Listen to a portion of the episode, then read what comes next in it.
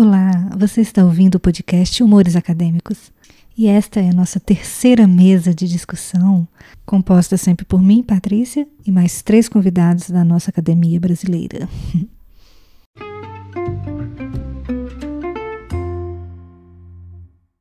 O tema da mesa de hoje, de março, né, de 2021, é saúde mental na academia. Então, eu tenho aqui comigo hoje três convidados a Maria Carolina Mendonça, que é doutoranda em filosofia da UFMG e pesquisa nas áreas de epistemologia e filosofia da cognição kantiana. Olá, Carol, tudo bem? Tudo bom, e você, Paty? E aí, gente? Tudo bom. Temos também o Wesley Heleno de Oliveira, que é mestre em filosofia, possui também licenciatura em filosofia e graduação em psicologia, além de um aprimoramento profissional em clínica lacaniana. Tudo bem, Wesley? Tudo bem, Paty. Olá, pessoal. E o Daniel Guimarães, que é bacharel em psicologia e pós-graduado em saúde mental. E desde 2014 atua na área clínica com psicoterapia. Tudo jóia, Daniel? Tudo jóia. Olá a todos. Então, olha só. O objetivo do, do canal, né, é falar um pouco sobre os humores dos cientistas, dos pesquisadores da academia. E que ultimamente esses humores não estão dos melhores, né? Porque falta de perspectiva, muito trabalho, muita dedicação e pouco retorno, né? Pouco reconhecimento muitas vezes, pouco investimento, né? E isso reflete diretamente na saúde mental também desses, tanto dos pesquisadores, tanto de professores, dos pós-graduantes dos, e dos egressos também. Bom, é, eu dei uma olhada numa pesquisa da Andifes, que é a Associação Nacional dos Dirigentes das Instituições Federais de Ensino Superior do Brasil, de 2019. E segundo essa pesquisa, eles falaram que 63% dos alunos é, relataram o sintoma de ansiedade, 46% desânimo, 32% insônia, 28% sensação de desamparo, 20% tristeza permanente e 11% de pensamento suicida. Então, eu queria trazer para vocês que são, né, são números altos e preocupantes, né?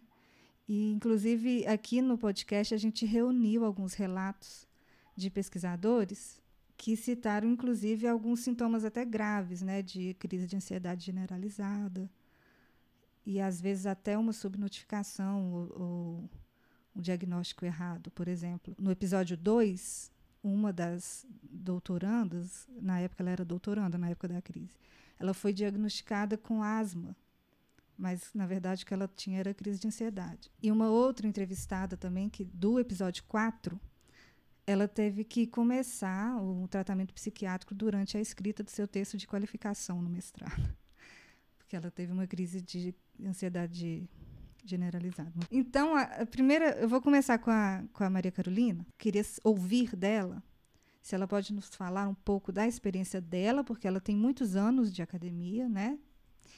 E de algum comentário que ela tiver sobre esse tema, o que, que ela acha. Então, Paty, é, acho que diferente dos colegas que estão aqui hoje conversando, é, eu não tenho formação em psicologia apesar de eu gostar muito da área, e eu faço análise também, né? Trato como psicanalista há, já vai fazer uns oito anos. E essa brincadeira começou com justamente no momento em que eu estava entrando na faculdade, na graduação, por uma questão pessoal, que eu estava passando por um problema familiar muito grave, ao mesmo tempo em que eu estava entrando na universidade, no momento da graduação. E aí a combinação desses dois fatores se tornou muito complicada. Assim, eu, porque eu precisei acompanhar minha família ao mesmo tempo em que eu lidava com a graduação com, e com a pressão de estar fazendo né, filosofia é, num país como o nosso, hum. numa situação que os professores são tratados como são tratados aqui, e a situação de pesquisa que nós temos hoje. E esse processo foi, foi foi se desdobrando dessa forma. Então, a, a primeira coisa assim que eu teria para comentar sobre isso é que a, eu senti a pressão na, nas minhas costas como acadêmica muito muito nova.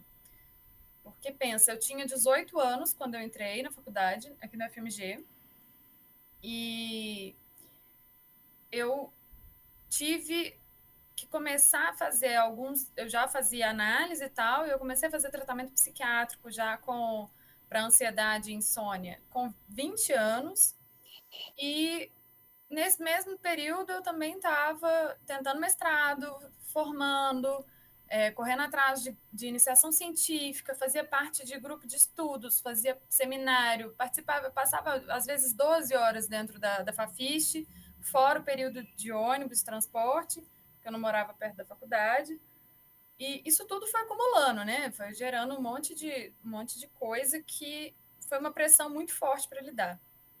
Então, assim, minha primeira consideração é que eu acho que a, o impacto da pressão que você tem do meio do curso para frente, e ainda mais depois quando você resolve fazer carreira acadêmica, que você tem uma pressão dos processos seletivos de mestrado, processos seletivos de doutorado, a pressão da escrita, uhum. são, são coisas assim que elas, eu sentia como se elas tivessem, como se fosse uma força me compactando, sabe? Como se eu não tivesse para onde fugir. Sim. E mas encontrei saídas. E assim, a, acho que a, a, se eu fosse citar três saídas principais assim que me fizeram criar uma autonomia no meu próprio processo acadêmico e na minha própria carreira e tal, foi de contar, ficar muito próxima dos meus colegas, dos meus amigos da faculdade, porque criando assim uma comunidade acadêmica mesmo voltada para se ajudar e, e, pesquisar junto, e trabalhar junto, e comer junto, almoçar junto, fazer coisas sempre em companhia das pessoas, porque a vida acadêmica é muito solitária no momento em que você está fazendo Sim. pesquisa, o seu trabalho é muito solitário. Principalmente na pós, né? Exato, principalmente na pós. Eu senti assim que do final da graduação para frente, o seu contato com seus colegas diminui demais, e isso faz muita falta. Então, eu sempre, assim, eu preferia estudar na biblioteca da faculdade do que estudar em casa, se fosse possível, sabe? E as outras coisas foi, assim, eu tive uma sorte muito grande, que minha família me apoiou muito durante toda a minha, a minha, minha trajetória acadêmica, assim, de... Desde a, da, do apoio financeiro, meus pais me ajudaram, até minha mãe me dar suporte emocional, e meu pai também, durante a escrita da, da dissertação e agora da tese. Uhum. E uma terceira coisa foi é, contar com ajuda profissional. Assim, a UFMG, de certa forma, era atenta a essas coisas, no sentido de, direto tem questionários sobre, ainda mais agora na pandemia, teve vários questionários sobre a saúde mental dos pesquisadores, dos alunos e tal, e uhum. atendimento social, etc os meninos agora, garotos? Vocês têm algum comentário? Então, hoje eu tenho uma experiência, né, talvez do, desse lugar do, do acolhimento, né, de, desses clientes, né, do, da demanda que eu recebo, que é uma demanda até considerável de, de pessoas que estão nessa etapa, né, da, não, além da graduação, eu acho que muito maior ainda da, da pós, né, quem está fazendo mestrado, doutorado, assim, coincidentemente, assim, quase 40% do, do público atendo está nesse, nesse processo. Mas, assim, pela experiência né, de vida acadêmica também, talvez uma coisa interessante de compartilhar. Quando eu estava no curso de psicologia, assim, lá para metade do curso eu já comecei a atender na clínica, né, a, no caso a PUC, PUC Minas, onde eu formei, tem a clínica escola. Eu acho que hoje é uma coisa disseminada, né? O FMG, a maioria das instituições tem. E eu ficava assustado com o número, assim, eu não podia atender os colegas da psicologia, né? Os, mas eu era aberta aos uhum. outros, né? É, o pessoal das outras áreas, os funcionários e a comunidade como todo. Tinha uma demanda alta da comunidade, mas tinha muita demanda do, do, dos, né, dos próprios alunos, né? E é muito, né, assim, bate muito o relato né, da, da Carol nesse sentido, assim, do que que uhum. aparecia, né? O quadro de ansiedade, estresse, né? Quadro ligado a essa questão de função de sono, ligado à questão da pressão mesmo. Primeiro, acho que do, dessa mudança, né? Que é um choque, né? Você entrar no, numa vida acadêmica, né? muda a vida da pessoa, né? 18 anos, né? Tem gente que entra né, com 17, 18 anos, muito jovem, assim, essa jornada e o impacto eu acho que é grande, assim. E depois essa coisa mesmo da formação e da, das expectativas com o futuro, né? De pensar quando for, né, a, a, questão da profissão mesmo, da carreira, né? Você vai ter emprego. E aí, dependendo das áreas, né, a coisa vai, acho que vai agravando para determinadas áreas. E essa coisa de, né, querer é, seguir adiante depois de uma graduação, né, fazer um mestrado, um doutorado, é, é um desafio, porque aí é a nossa ver a nossa realidade, né, de como o Brasil lida, né, com a, com a vida acadêmica, né, que trata, né, os pesquisadores, trata a questão da educação no Brasil, né. Como estudante de psicologia, ingressei também bastante jovem, aos 18, 19 anos incompletos, e com aquela ansiedade de conseguir me formar bem e pensando já em um futuro profissional. E isto não era uma realidade única minha, mas de todos os colegas acadêmicos. Ansiedade e as emoções são próprias da psique humana, né? A ansiedade, ela em determinados níveis é necessária para nos impulsionar na vida para fazer qualquer atividade. Quando estamos em ambientes é, de grande pressão social e, e acadêmica específica de um trabalho de excelência, essa ansiedade ela é aumentada ao extremo, né? Então passa-se a, a sentir uma ansiedade é, em níveis mais é, significativos que causam uma, uma disfunção, vamos colocar assim, ou um, uma maior dificuldade da pessoa integrar as suas, as suas exigências, as suas expectativas é, internas e os seus planos com a responsabilidade de dar uma resposta às demandas que muitas vezes são é, é, muito acima daqui, da capacidade da, da resposta da, do indivíduo, né? causando então é, esses momentos de pânico, né, ou, ou, de um agravamento de um adoecimento em casos específicos, né, de fobia social ou de distúrbio mesmo de ansiedade ou um quadro esporádico de depressão? É, o que eu, é, eu tenho observado, no entanto, é que o adoecimento psíquico, né, ou, ou mais ainda a, essa questão relevante da saúde mental, não, não atravessa apenas o universo acadêmico, né? E os estudantes e pesquisadores enfrentam é, por exclusividade, mas está presente na sociedade mais aberta como um todo. Né? É, na minha experiência também mais presente é, atendendo pessoas é, em situação de vulnerabilidade social, ou que é, seja por condição social, seja por condição política, como refugiados e imigrantes, a temática da saúde mental ela está presente de forma cada vez mais massiva, né?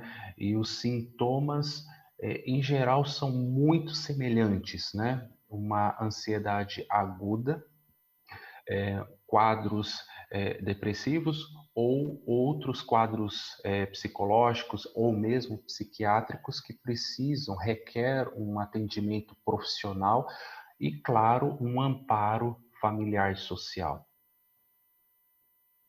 Eu vou trazer um pouco da, do que, que eu, da minha experiência, do que, que eu posso falar sobre isso.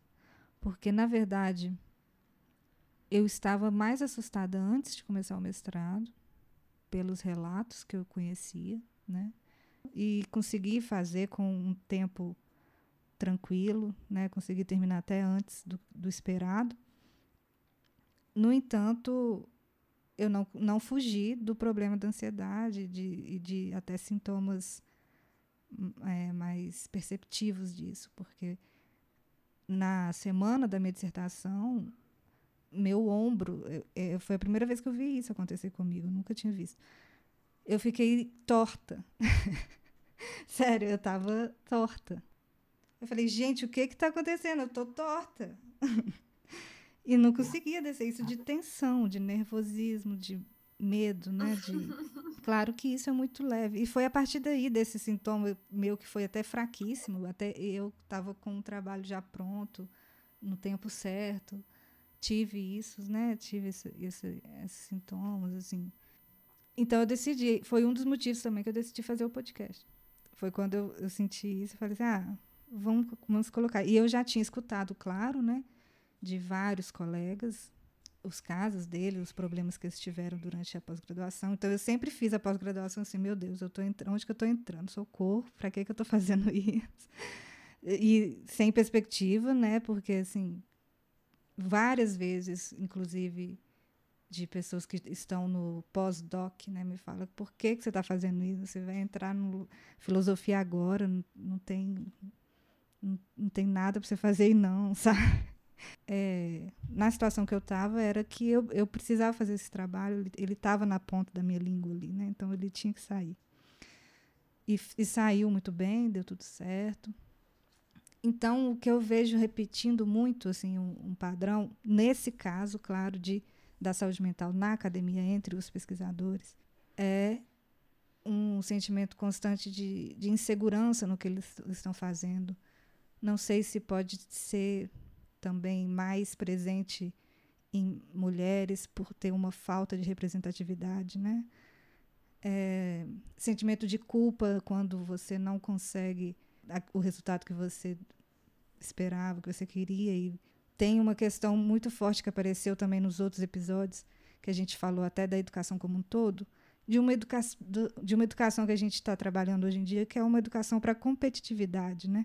E a competitividade e a individualidade está muito relacionada, porque acaba que se você está concorrendo para uma bolsa, o seu colega ele é seu oponente, né? Sabe? É, é muito ruim. Assim. Acho que um dos fatores que mais me deixou muito ansiosa no momento em que eu estava assim, o, o, momento em que eu percebi a minha ansiedade como um problema, como um transtorno assim mais grave que me afetava de uma forma que me, me ela me impedia, ela me impossibilitava, me deixava impotente frente às coisas que eu precisava fazer, tanto fazer como tipo virar a noite acordada sem conseguir dormir antes da prova do mestrado, essas coisas, quanto uhum. a, a dificuldade que você tem na, de lidar com a ansiedade no dia a dia, né? E um dos, um, uma das coisas que mais me deixou muito ansiosa foi a culpa de não estar fazendo o trabalho como, como ele deveria ser feito, né? De achar que eu não estava fazendo o trabalho como ele deveria ser feito. É uma comparação excessiva com todas as outras pessoas que têm trajetórias extremamente diferentes entre as, né, os seus colegas. E uma das coisas assim que me deixa mais triste até hoje, isso é uma questão que não é bem uma culpa, mas acho que é uma tristeza, que é competir com os colegas. É, que você convive com essa pessoa diariamente, que você sabe que ela precisa muito da bolsa, que você sabe o tanto que ela é competente no trabalho que ela faz, e aí, por algum motivo, ela ficou num lugar ruim na classificação e não conseguiu uma bolsa. Isso é de cortar o coração. E é, é, de, é uma situação que a gente fica muito muito vulnerável, porque poderia ser você, perfeitamente. Não é, você não tem uma análise tão objetiva do mérito das pessoas que faz com que aquilo ali seja tão definitivo, assim, poderia ser você. A minha classificação quando eu passei no mestrado e a minha classificação quando eu passei no doutorado foram completamente diferentes, em termos de dois anos de diferença. Não dá para você é, colocar com tanta objetividade assim que aquela pessoa ali merece mais do que a outra. Isso eu vejo que é uma, uma coisa dolorosa até para os professores fazerem, porque eles é a regra, né? Você precisa criar uma classificação, que isso vem mais de cima, né? Como ordem, que não. que os professores também ficam com, essa, com esse cargo, com essa dificuldade de fazer essa classificação. E...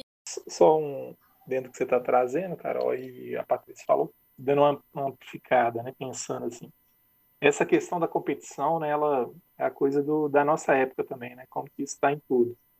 E dentro do meio acadêmico, né, se torna uma coisa muito perversa, porque começa já na, na, na própria graduação, né, hoje em dia, para entrar numa universidade, né, está cada vez mais é, competitivo, né, pensando, ou, não sei se cada vez mais, mas as formas, né, de de entrar está cada vez mais perverso. Haja visto o que aconteceu com o Enem, né? Tudo bem que tem a ver com uma questão da pandemia, mas assim, a gente foi assistindo aí esse processo, e aí você fala de um processo, né, de entrar no mestrado, aí o doutorado, daqui a pouco é um concurso, né, com um professor substituto, né? Às vezes é uma, uma vaga que você vai ficar ali em dois anos ou seis meses. Sim. Né? Vocês devem ter aí, né, colegas que estão ou já passaram por isso.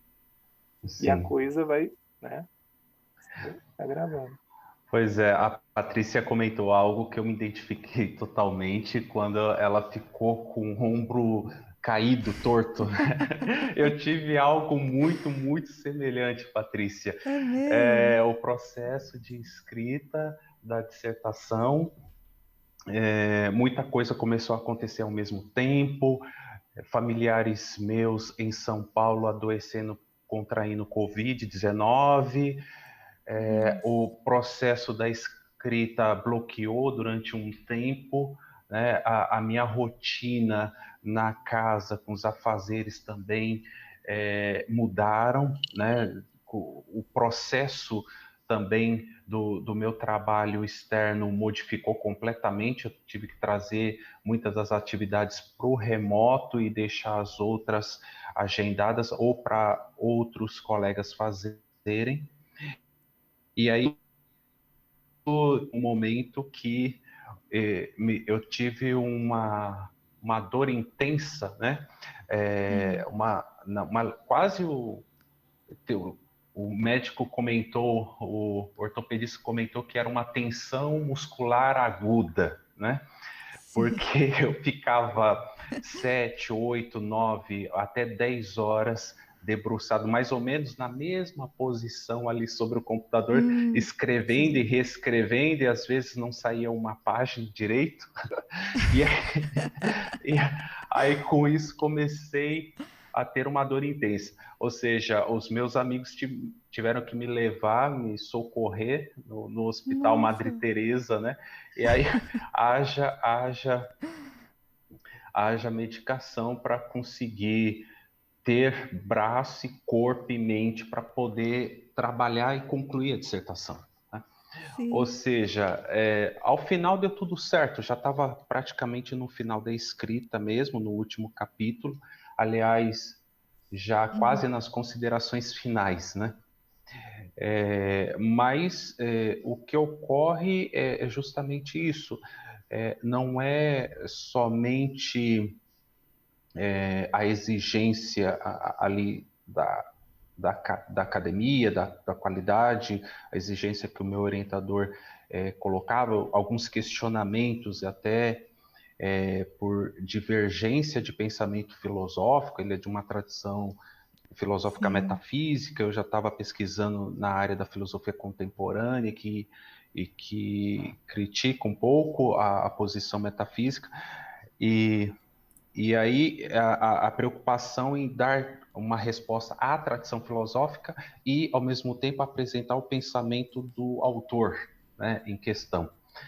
Uhum. É, mais as questões pessoais e, e a situação da, da crise, é, os meus familiares também sofrendo e eu longe não podendo fazer muita coisa ou quase nada por eles.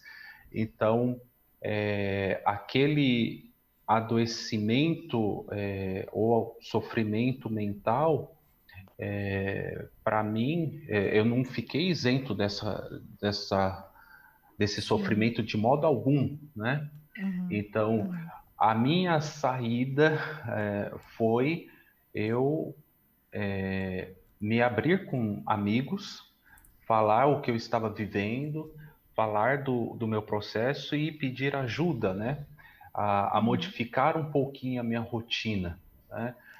A, a partilhar a minha angústia é, com, com familiares que estavam sofrendo e eu não poderia fazer nada por eles, a falar do meu bloqueio criativo ou mesmo de desenvolver a escrita, embora eu tivesse as ideias é, na minha cabeça, na hora de traduzir isso em palavras, num texto de modo bem ordenado e claro, é, isso, esse processo não se dava automaticamente, né?